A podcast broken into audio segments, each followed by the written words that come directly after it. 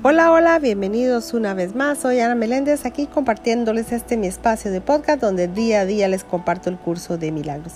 Y estamos hoy en la parte del libro ejercicios, pero sin antes quiero darle gracias a Dios infinitas por dejarnos una vez más estar aquí a través de este maravilloso medio. Así que gracias a Dios por esta por esta inmensa bendición. Así que estamos en esta parte del libro ejercicio, lección 232 y como título permanece en mi mente todo el día, Padre mío, permanece en mi mente todo el día, Padre mío.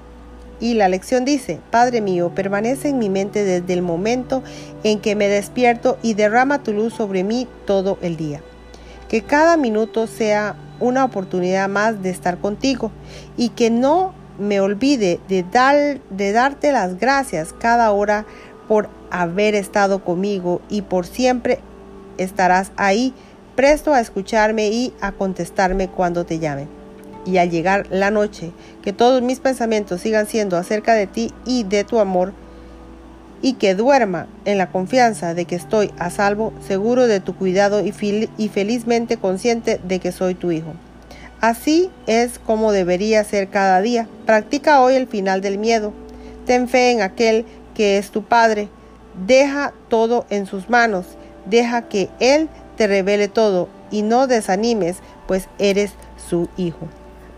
Hasta aquí finaliza la lección del día de hoy y nos veremos en la próxima lección. Dios mediante. Bendiciones, gracias, gracias, bendiciones.